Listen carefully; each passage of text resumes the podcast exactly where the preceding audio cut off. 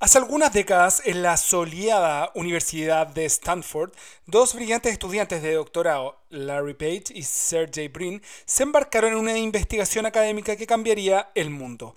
Su proyecto, su proyecto de título, podríamos decir, centrado en un algoritmo de búsqueda, resultó ser la semilla que daría vida a Google. Lo que comenzó como una idea en un campus de Stanford pronto se convirtió en una empresa revolucionaria.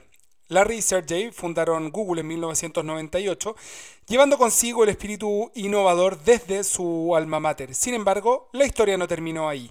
La colaboración entre Stanford y Google no fue simplemente un capítulo en los libros de historia, sino una narrativa en evolución.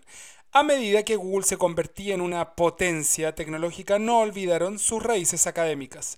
La empresa no solo cosechó los frutos de su éxito, sino que también regresó a la universidad que lo vio nacer aportando de distintas formas. ¿Cómo?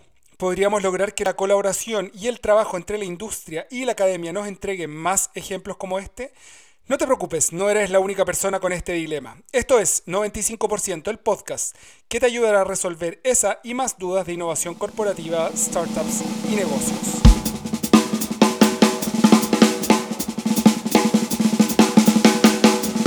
La colaboración entre la industria y la academia en el ámbito de la innovación corporativa está muy respaldada por distintas razones. A continuación, quiero destacar algunas de ellas respaldadas tanto por la literatura como por experiencias reales. Los seis puntos que mencionaré a continuación son grandes temáticas o grandes razones por las cuales esta colaboración es esencial para el desarrollo de las empresas y también para el desarrollo social.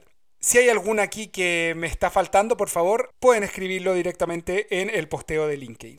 Punto 1. La transferencia de conocimientos es lo más obvio. Los conocimientos que se están generando desde la investigación pueden llevarse a tecnologías aplicadas y desarrollo de nuevas herramientas a través de la fuerza productiva de las empresas. Esta colaboración bidireccional permite no solo la entrega de conocimientos desde la academia hasta las empresas, sino que también al revés, para ver cómo se pone en práctica una teoría.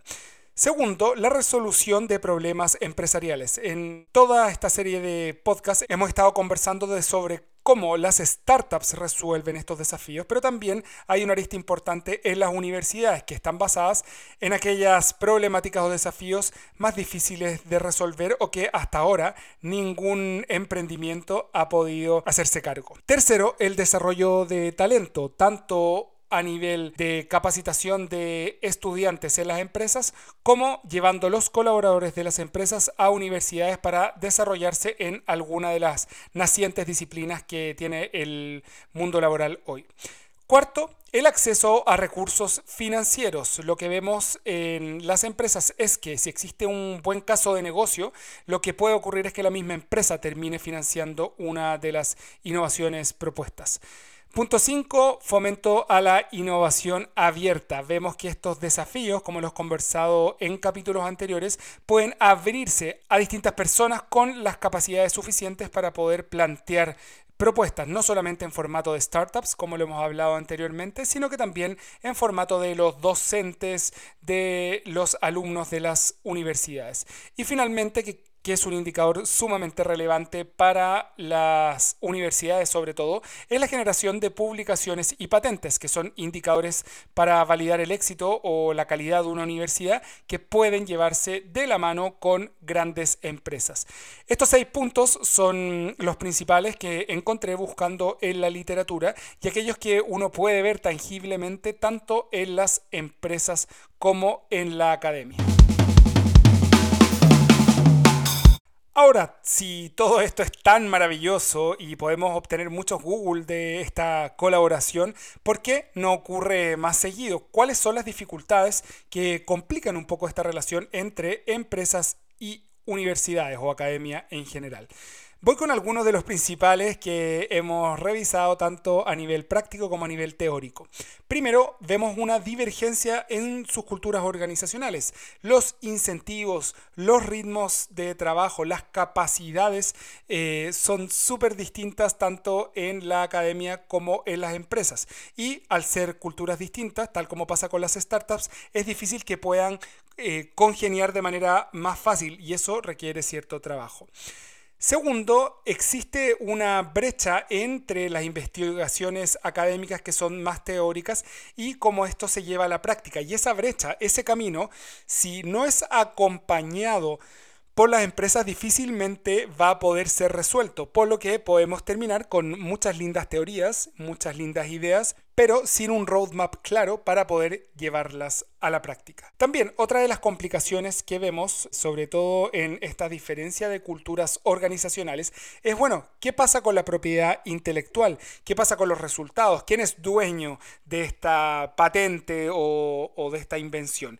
Y ahí también tiene que haber un espacio de conversación y de co-creación donde ambas partes puedan ganar en igual proporción a la que trabajan. Por lo tanto, otro de los grandes desafíos está en, bueno, quién es el dueño y por lo tanto quién puede redituar de este hallazgo. Y finalmente, otra de las dificultades que vemos en esta integración de dos mundos es la rotación de personas o su estabilidad en el largo plazo. Esto porque tal como el trabajo con startups que hemos hablado anteriormente, requiere de una conexión súper humana. Aquí no son universidades que trabajan con empresas, sino que son personas, académicos, estudiantes, estudiantes de posgrado, los que trabajan con ejecutivos de empresas. Y si es que existe un recambio demasiado periódico, si es que no existe una estabilidad con la otra persona con la que trabajo, al ser proyectos de más largo plazo, puede ser difícil llevar estos proyectos a cabo. Ahora, y como en todos los capítulos, para que lo conversado no quede en la teoría, vamos a invitar a mm, nuestro entrevistado de hoy, Ignacio Merino de Haptec, que nos va a contar en la práctica cómo se vive esta vinculación entre universidades y empresas. Le damos la bienvenida en este nuevo capítulo del podcast 95% a un invitado estelar, eh, Ignacio Merino de Haptec, que nos acompaña el día de hoy para hablar la, sobre la conexión entre universidades, entre la academia y las empresas. Muy bienvenido, Ignacio, a este capítulo. Buenas, María, muchas gracias por la invitación. Pues felicitaciones ahí por estar difundiendo este tipo de cosas. Excelente, excelente. Oye, ahí, Ignacio, lo primero, lo primero siempre es quién eres, quién es Ignacio Merino y cuál es tu rol en el Haptec para que les cuentes a los innovadores corporativos que nos están escuchando. Bueno, bueno, yo siempre digo que mi, primera, mi primer trabajo hoy día es ser humano. ¿ah? No, está fácil hoy día ser humano. Eh, así que eso es lo primero y eso es lo que me mueve. A nivel profesional, mira, de profesión ingeniero eléctrico, pero siempre he sido emprendedor. Eh, he fundado varias startups. Eh, cuando en ese tiempo no, era un, no, era, no eras un rockstar, ¿ah? era, eras un loco año 2001. Entonces siempre fue emprendedor de base tecnológica, he fundado, yo, yo creo que a cuenta unas 10, 12 compañías, de las cuales he hecho dos, tres, tres exits buenos, grandes, y en la última, que era más compleja, no me fue tan bien. Uh, quebré, vendí hasta la casa. Y bueno, dentro de eso me recibieron en Haptech. Y Haptech, básicamente, estoy desde el 2018. Entré como segundo a bordo, hoy día estoy de director ejecutivo. Y básicamente me tocó sistematizar todo lo que había aprendido y había hecho en mis emprendimientos. Porque lo que hacemos en Haptech básicamente es parte de una política pública. Haptech nace de una política pública con el objetivo de facilitar la conexión con la industria de las investigaciones y las capacidades que existen en las universidades en Chile. Para darte un contexto, en Chile se ha trabajado mucho y se ha invertido mucho de forma muy sistemática. Son cosas que uno no ve tan, tan seguido en los últimos 40 años en investigación y desarrollo, o sea, en capacidades. En Chile tenemos un muy buen talento, mucha infraestructura, tenemos mucha diversidad de, cosas pasando en el área de investigación y desarrollo, pero la gran brecha que, había todavía era cómo esa, todo eso que se está haciendo llegue efectivamente a generar impactos concretos en la sociedad. Entonces, dentro de las olas que se hicieron, las olas estratégicas que se hicieron, la primera ola, voy a hablar de la primera ola ya que más en profundidad, porque fueron varias, pero esta fue financiar programas que permitieran formar oficinas de transferencia en las universidades que no tenían oficina y potenciar las que sí tenían. Entonces, eso se empezó a partir del 2008, 2009, y el 2015 sale el programa Hubs, que lo que busca, eh, lo que buscó inicialmente era formar masas críticas de universidades. En Chile se formaron tres, nosotros somos uno, eh, para que agrupamos aproximadamente el 98% de la capacidad de investigación y desarrollo del país, para efectivamente poder tener capacidades especializadas para poder realmente acelerar estas transferencias, sobre todo a nivel internacional. Y en el camino, como todo emprendimiento, yo, siempre llamo que los hubs son un emprendimiento país en sí mismo, tuvimos que durante los primeros cinco años iterar el modelo para entender bien cuál era el diagnóstico y la verdad que nos dimos cuenta que el diagnóstico era que estamos todavía como ecosistema en etapas mucho más tempranas. Entonces, como Hubs, lo que, lo que hemos ido haciendo hoy día es ajustando, ¿no? Y nosotros, Haptec en particular, que somos eh, los fundadores, las universidades socias fundadoras del son la Universidad Católica, la Universidad de, Valparaíso, la Universidad Católica de Valparaíso, la Universidad Católica, perdón, la Pontificia Universidad Católica de Valparaíso, la Universidad de los Andes, la Universidad del Desarrollo, la Universidad de la Frontera, la Universidad Andrés Bello. Y básicamente lo que hacemos es efectivamente conectar estos dos mundos a través de distintos programas y a través de distintas vías. Nosotros tenemos tres vías principalmente para conectar. Una, que conecta desde lo que existe hoy día y los, desde los resultados de investigación en las universidades hacia el mercado, que se llama el push, ¿cierto? Tecnológico, a través de dos programas, que uno se llama Go, que lo que busca es madurar y acelerar proyectos de base científica tecnológica de etapas tempranas, o sea, etapas saliendo del laboratorio un poquito más con alguna prueba de concepto hacia adelante. El segundo programa busca, que se llama Grow, como crecimiento, busca crear madurar y acelerar emprendimientos de base científica y tecnológica universitaria. O sea, nosotros ahí estamos, tenemos un builder de compañía y tenemos básicamente un madurador y un acelerador, donde siempre nuestro foco como Haptech, porque además como tenemos financiamiento público, tenemos un rol público importante, nos enfocamos en, en, una de las brechas grandes que hay, que es el emprendimiento de base científica y tecnológica de origen universitario. Si hay algún emprendimiento que no tenga conexión con las universidades, la verdad que el ecosistema lo toma. Hay muchas aceleradoras hoy día que toman eso. Y la, la otra vía, es la primera vía, ¿cierto? Hacia el mercado.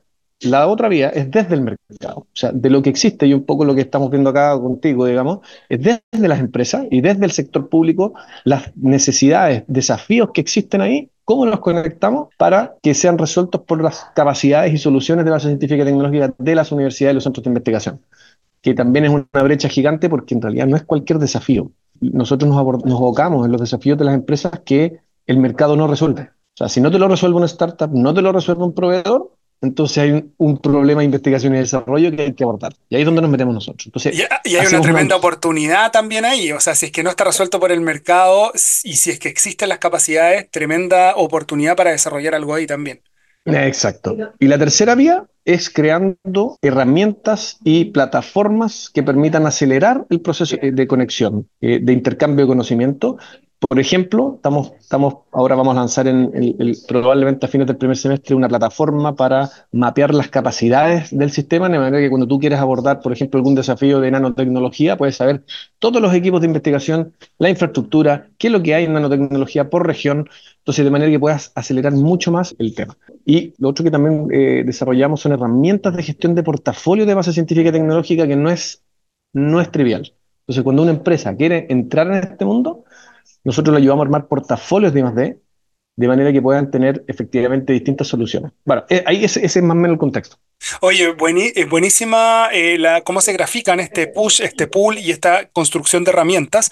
Y ahí, Ignacio, me gustaría ilustrar a nuestros eh, auditores de ejemplos de casos que tú nos puedas contar en alguno de estos programas para que ellos se hagan la idea. En general, nuestros auditores son innovadores corporativos, son personas que trabajan en grandes empresas que están buscando cómo impulsar la innovación. Entonces, sería súper interesante que tú nos cuentes cómo algún caso, sea en el formato push, como desde la universidad hacia la empresa o desde el levantamiento de desafíos de la empresa, em, que tú lo pudieras considerar como un caso de éxito, un caso de, conexión.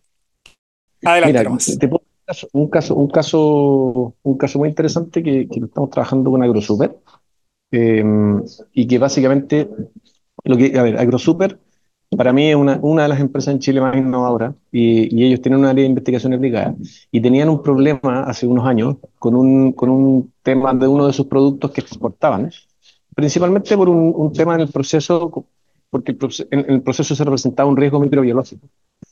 Y ese efectivamente ellos habían ido a muchas partes, habían ido a Estados Unidos y no habían podido encontrar alguna solución. Así que lo que hicimos fue levantar un desafío, convocamos al, al ecosistema de, de, investigación y desarrollo, hicimos un, y, y, eso es parte de nuestro programa Match, y básicamente llegamos a una convocatoria donde postularon varios equipos, quedamos con cuatro equipos finalmente en un bootcamp, que además también hicimos una, una, un scouting internacional. Eh, y lo que nos permitió fue llegar a una solución eh, a través de nanotecnología que podía resolver el problema en, en 20 órdenes de magnitud y en tres meses tenían una prueba de concepto andando. ¿ya? Eh, y, la, y la verdad es que lo que logramos ahí fue juntar a los equipos, porque también dentro de esto, con la empresa es muy importante alinear el desafío, de, que sea un desafío, y tú lo sabes por Social Lab, que sea un desafío efectivamente de negocio, del negocio principal, Dos, que no hayan soluciones en el mercado. Y tres, que hay un compromiso de la organización a poner recursos no solo de plata, sino que también de horas y de infraestructura que permite efectivamente abordar el desafío. Entonces, lo que hicimos fue juntar estos equipos, de los cuales, como te digo, uno ganó con tecnología, ganó el desafío y resolvió parte. Hoy día ya está, de hecho, ahí, ahí te puedo contar que estamos, parte, estamos escalando en la solución. Pero lo interesante es que los otros tres equipos que participaron, los tres quedaron vinculados con AgroSuper en otros problemáticas, porque en el camino del bootcamp se dieron cuenta que efectivamente lo que tenían estos investigadores, uno, nosotros en general siempre decimos que vinculamos capacidades y no solamente tecnología. Entonces, ¿qué pasó hoy día? A partir de, este, de esta experiencia, que fue buena, porque al final los cuatro equipos quedaron trabajando con AgroSuper, nos dimos cuenta que queríamos ir más allá y este, el año pasado hicimos un fondo con AgroSuper. AgroSuper puso algo plata, definió tres líneas prioritarias. Una fue en, en sus productos a partir de lo que hacen ellos, sus desechos. Dos fue eh, eficiencia hídrica y tres fue nuevos usos o nuevas fuentes de proteínas. Entonces, lo que hicimos ahí fue hacer un levantamiento, llegaron muchos más equipos. Eh, no era tanta plata la que se daba, porque en realidad en las etapas tempranas, la propuesta de valor que nosotros hacemos es que con pocos recursos se llama un pago por ver. Tú en tres meses, nosotros ofrecemos que en tres meses tú puedes tener una prueba de concepto con un go, no go, claro. Entonces, eso se arma con la empresa en base a hipótesis de valor de negocio de la empresa, técnicos desde el mundo de los investigadores y también de la variable, una variable súper relevante en estos mundos es escalas esto, ¿ya? Porque tú puedes tener, por ejemplo, una producción de una enzima o de algún material que AgroSuper te diga, yo te, yo te quiero comprar el, el, el, producto final, no quiero, no quiero meterme en el negocio de escalar esto. Entonces, ahí es donde nosotros recurrimos a la red, sobre todo de emprendedores y la red de proveedores, donde podemos conectar esa pata de escalamiento durante el proceso del programa para que, llegado a los tres meses, tú además tengas la ruta de cómo escalarlo. Entonces, ¿Qué hicimos este Ignacio, perdón, solo eh, para entender bien la primera parte, este bootcamp, cuando participan los equipos, los equipos los convocan ustedes, llaman a las universidades, ustedes los tienen mapeados para entender por qué tal vez algunas universidades van o no van a ese desafío, tendrán como ciertas limitaciones, algunas universidades tienen ciertas especialidades y otras no. ¿Cómo funciona desde el punto de vista de, la oferta de, estos posibles eh, personas que resuelven eh, hacia la empresa? Súper buena pregunta. En general, nosotros convocamos, siempre trabajamos muy de la mano con las oficinas de transferencia locales de cada universidad, y es una combinación de, las cosas que tú decías, porque, por ejemplo, por una parte hay universidades que tienen más especialidades en ciertos temas que otras. En general, las universidades grandes tienen todos los temas, o sea, tienen todas facultades, tienen eh, centros, tienen equipos de investigación. Las más pequeñas se, se especializan algunas de ellas, pero en general en el mundo de los alimentos casi todas tienen capacidades. Entonces, lo que hacemos es un llamado al ecosistema, a las redes que tenemos, además de nuestras plataformas donde vemos efectivamente si hay equipos en Chile. Eh, entonces, hacemos una combinación para mapear primero el ecosistema y después vamos levantando qué equipos efectivamente podrían y armamos una convocatoria. Entonces, esas convocatorias, se, eh, en ese caso, cuando nosotros trabajamos con la industria, trabajamos con todo el ecosistema. Entonces, ahí llegan los equipos y nosotros los, tenemos un proceso de selección porque que, lo hacemos en conjunto con la empresa, nunca olvidar que esta es una actividad de personas donde juntamos personas con personas, entonces parte de nuestras metodologías involucran un fit cultural que se llama, donde nosotros hacemos entrevistas y después los juntamos con las empresas para ver si efectivamente hay match también en la cultura, porque también aquí tú tienes una multidisciplinaridad, o sea, también juntamos a muchos investigadores, tenemos esa capacidad. Entonces, lo interesante de esto es que postularon cerca de 50 equipos a esta nueva el año pasado, y quedaron de esos 50, quedaron 7 seleccionados, 8 en realidad. 7, quedaron en la recta final porque hubo uno que quedó congelado por temas internos. Y de esos 7, nosotros en tres meses teníamos un go-no-go con las pruebas de concepto, porque en conjunto con la industria, con la empresa, nosotros diseñamos una hoja de ruta de investigación que permita que en tres meses nosotros tengamos esta ventana de go-no-go. Y con eso yo de, los siete, hay cinco que quedaron con escalamiento, porque AgroSuper dijo, mira, si hay alguno que me interesa, yo voy a poner la, siguiente parte de la plata para poder escalar esto. Y hoy día tenemos cinco con un proceso de escalamiento, de los cuales tres, tres puso la plata AgroSuper y dos postularon un fondo conjunto eh, con un fondo público-privado con AgroSuper eh, demandando esto. Entonces, tuvimos una efectividad muy grande, pero, pero eso se da porque el, gran parte del proceso que nosotros vemos acá tiene que ver con la gestión. Lo que falta mucho en la investigación y desarrollo y en la innovación en general. Y como dice Osterwalder, la innovación es cara cuando no se sabe hacer. Cuando tú tienes un proceso que vas invirtiendo lo justo y necesario con los resultados que tú necesitas obtener en cada iteración, la verdad que no es caro, para nada. Entonces, ahí es donde, y, tampoco, y tampoco es de tan largo plazo. Ese es un ejemplo que, que, diría que tiene varias aristas. Tenemos varios más, pero no, no quiero alargarme. Ese es un ejemplo que describe. No, está, está buenísimo, Ignacio, porque también grafica eh, cuáles son eh, qué es lo que puede esperar una empresa y qué es lo que puede esperar la academia. Y ahí tú, tú ya diste ciertas luces de, cuáles eran estos desafíos. Y quiero pasar a, la siguiente pregunta relacionada a cuáles son las dificultades, cuáles son los desafíos de poder hacer esta conexión. Harto se habla como desde afuera de, oye, escucha, si tú eres académico o tú eres estudiante, tal vez no necesariamente eres emprendedor. Puede haber una brecha ahí o desde el lado de las empresas, esto, está esta visión de que la academia es lenta, tú la estás votando en el fondo porque estás hablando de que existen estos, esta metodología más lean que permite llegar antes a ciertos resultados. Entonces, ¿nos podrías mm. contar cuáles son los principales desafíos que tú ves desde ambas partes, desde la academia y desde la empresa, para llegar a resultados como los que acabas de mencionar? No hay problema. Mira, solo para terminar la colita, la última pregunta, una de las dos soluciones que, que salieron en, esta, en, esta, en, esta, en este encuentro que hicimos, eh, se combinó el push con el pull, porque uno era una tecnología que venía desarrollándose que era con los desechos de las pieles de salmón. Eh, había un equipo de investigación de la Universidad de los Andes que lo que logró fue producir colágeno y ese colágeno eh, aplicarlo en las matrices cárnicas para extender, por ejemplo, la vida útil. Entonces, lo que vio AgroSuper es, oye, esto me puede ser muy interesante y, esa es una de las tecnologías que estamos creando, entonces también tenía la, componente de economía circular.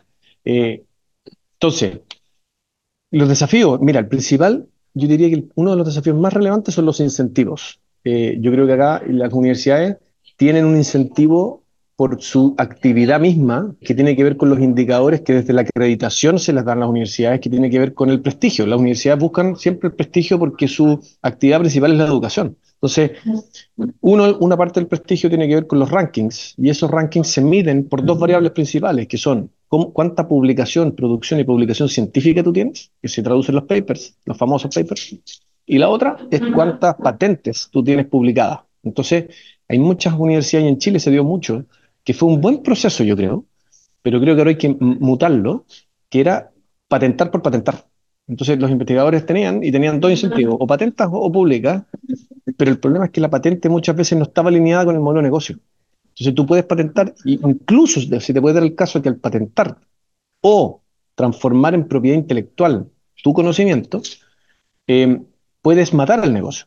Entonces, lo que pasó después, eh, con esta ola que te digo que de, transferir los resultados al mercado, que los hubs, en particular nosotros los hubs, y particularmente en HubTech, nosotros lo que buscamos y cuando logramos hacer esta acorte de la brecha de tiempo es porque hay una componente de gestión que en este caso, eh, en este caso es especializada en el proceso de transferencia. Eso es lo que hace la diferencia, porque muchas veces si tú tienes un equipo de investigación con los incentivos no alineados, probablemente te vas a demorar y, y, en ese caso las empresas tienen razón, porque tienen otros incentivos. Piensen en otro time frame, en otro rango de tiempo. Por otra parte, la empresa tiene un objetivo, y particularmente en Chile, muy de corto plazo. Entonces, ahí es donde no se encuentran. ¿Y qué es lo que hace la diferencia? En mi opinión, ¿ah? eh, cuando te obligan. ¿Y quién te obliga? ¿Y quién está obligando hoy día a la industria? Las regulaciones, principalmente regulaciones ambientales, regulaciones distintos tipos de regulaciones. Y dos, el mercado, los cambios de consumo. En el caso, por ejemplo, de la industria alimentaria, de alimentos más saludables y sostenibles. Entonces, con esos cambios, si no cambias, la empresa muere o, se ve en riesgo su modelo de negocio. Entonces, ahí es donde se abre la brecha. Eh, y yo te diría que ahí el desafío de esa brecha es saber conectar las culturas, saber conectar las personas, pero sobre todo la gestión del proceso. Yo insisto en la gestión.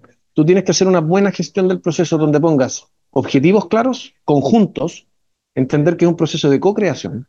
O sea, es un proceso donde todos tienen que converger y mientras antes se vinculen, mejor. Lo segundo, es un nuevamente voy a ir a la gestión del, de los objetivos y del propósito. que en la, la, mesa sea una mesa compartida con un objetivo compartido, donde estén muy claros los, los hitos que tienen que ir logrando y el mapa de ruta que ambas entidades tienen que ir logrando. Nosotros en ese caso siempre actuamos como un honest broker, ¿ya? que somos la, la tercera parte que efectivamente vela porque el proceso sea neutro y siempre vamos velando por los intereses de las dos partes. Entonces, ¿cómo juntamos esos, esos incentivos? Es un, es un desafío. Y lo último, en Chile, yo diría que una de las grandes brechas que hay a nivel más técnico son los escalamientos. Ok, imagínate que encontramos una solución, sirve la solución, el, la empresa está dispuesta a comprártela, pero no tenemos quien me la escale. Y so, sobre todo en la industria alimentaria, tenemos una brecha de escalamiento gigante, entonces los negocios al final del día, por más buenos que sean, no tenéis el músculo para escalarlo. Entonces ahí es donde entran los emprendedores. Esa mezcla, esa junta, es un desafío en sí mismo. Entonces, y lo último, yo diría que es lo último para mí, es el capital. Eh, el capital que te permite escalarlo. Yo digo que es lo último porque cuando, en mi experiencia como emprendedor y también como, como, como ahora como director ejecutivo del Hub, eh, es que cuando hay un buen proyecto, con las puntas bien armadas, con buen potencial, la plata está. O sea, la plata llega de alguna manera y puedes hacerlo, porque no es solo plata. Las empresas ponen recursos de gente, ponen infraestructura. A veces, por ejemplo, tener de, de una empresa, voy a, vuelvo al tema alimentario, si tú tenéis un tema regulatorio, ¿quién mejor que, quién mejor que el fiscal o el, o, el, o el, gerente de regulaciones de la empresa que te ayude para ver cuáles son los temas regulatorios que tiene que cumplir el producto? Entonces, tienes recursos hoy día en la empresa disponibles que, que te pueden ayudar, que no es solo plata. Esos son los principales que yo he Oye, súper bien identificado, Ignacio. Se nota que trabaja en esto porque están súper, súper aterrizados y creo que quedan, quedan bien claros de, de cómo poder resolverlo. Ahí me, me, surgió una pregunta mientras estabas conversando respecto sí, a cómo los equipos desde la academia se conforman, porque entiendo que el perfil para una prueba concepto, un piloto, es distinto a esta parte de escalamiento que tú también lo mencionabas sí. como un desafío. En ese sentido, un académico, un estudiante, yo no sé si, si hay una diferenciación ahí o son solo profesores, docentes o son estudiantes, eh, primero como entender cómo se componen esos equipos desde la universidad y segundo, si este salto hacia el scale-up, hacia, hacia crear algo un poco más grande que, que una prueba de concepto, que una startup en etapa temprana, ¿tiene alguna diferencia? ¿Ustedes la manejan de alguna forma? ¿Se trae un emprendedor de afuera como un modelo Venture Builder, que tú también mencionaste que tenían un builder? Me gustaría entender estos dos mundos, equipo academia y luego el scale-up de, de ese equipo de dónde se nutre también. Sí, súper buena pregunta. Mira, a nivel de los investigadores y las investigadoras, la gracia es que como, como Haptech, como tenemos la visibilidad de todas las universidades, eh, particularmente muy, muy, mucho más profundo con nuestros socios, pero, pero en general cuando tú trabajas, como te decía, con la industria, con todas las universidades, primero, lo, mira, el primer filtro que uno tiene que hacer, en las primeras etapas sobre todo, son ver con aquellos investigadores o equipos de investigación que quieran trabajar con la industria, ¿ya? En general, en los países más, más desarrollados en este tipo de cosas, de la, de la, de la, de la comunidad de investigadores serán el 20%, 25%. No son todos los investigadores los que quieren realmente llevar su investigación al mercado, porque hay investigaciones que quieren quedarse de una, en una etapa más fundamental, que son creadores de conocimiento más fundamental y está perfecto. Entonces, lo primero que nosotros identificamos es quién quiere. ¿ah? Eh, y eso en ayuda nuevamente con las oficinas de transferencia, ¿quién quiere? Entonces ahí tenía un primer filtro. El segundo es que entender que la universidad, y eso es algo que yo he aprendido muchísimo en estos tiempos, es una fuente inagotable de talento. Acá lo que, ven, lo que ofrece la universidad es talento en distintos grados. Entonces, tú en talento tienes posgrados que están estudiando sus doctorados, por ejemplo, que son tremendos, tremendos potenciales de ser gestores, por ejemplo que acompañan muchas veces a los académicos. Entonces, no es solo el académico, no es solo el investigador, sino que también pueden ser los estudiantes de posgrado. Y dependiendo del nivel de tipo de madurez de tecnología o de solución que tú necesitas, es si puedes ir a pregrado. En general, el pregrado es mucho más, eh, eh, aborda otro tipo de desafío. ¿ah? Son programas distintos en la industria que no son tan críticos, pero también son interesantes.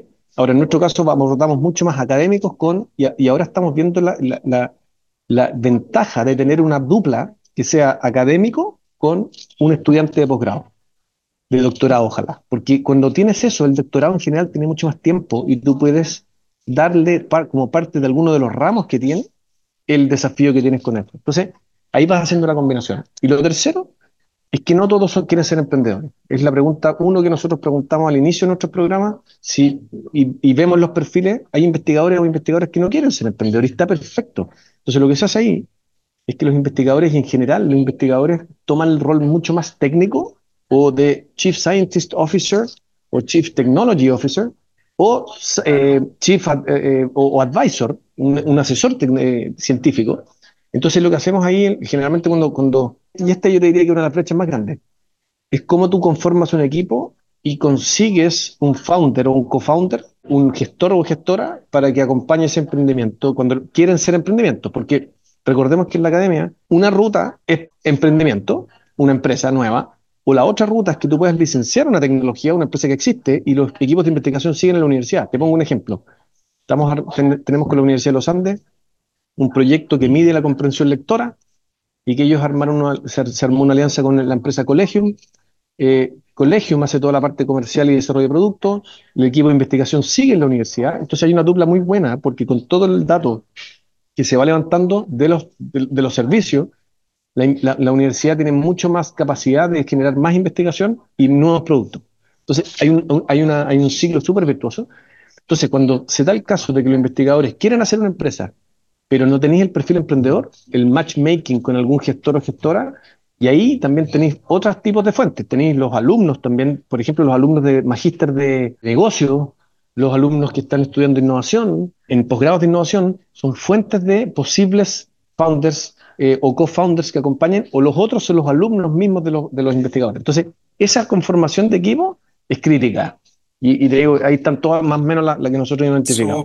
No, buenísimo, súper mapeado. Y bueno, para ir cerrando, Ignacio, en base a eso, tú ya tiraste varios tips y varias dificultades que hay que estar superando. Me gustaría eh, cerrar con un mensaje tuyo, como si tuvieras que recomendarle a los innovadores corporativos desde las empresas que nos escuchan, ¿qué les dirías para poder generar una alianza, una relación más virtuosa entre la academia y sus industrias? ¿Cuál crees tú que sería como el mensaje clave para que ellos se movilizaran? Yo diría que hoy día un mensaje es que la investigación y desarrollo puede ser una herramienta que les haga una diferenciación competitiva. ¿ya? En, el mundo de hoy es súper importante tener la capacidad de, incorporar talento de alto nivel, pero sí incorporar investigación y desarrollo requiere que saber, digamos, o sea, requiere un partner, y puede ser Japteco, puede ser otro, pero requiere un partner que te ayude, porque la brecha no solamente está en la universidad, también está en la industria. Entonces hoy día la industria en Chile todavía tiene muy baja capacidad, por madurez, de absorber investigación y desarrollo.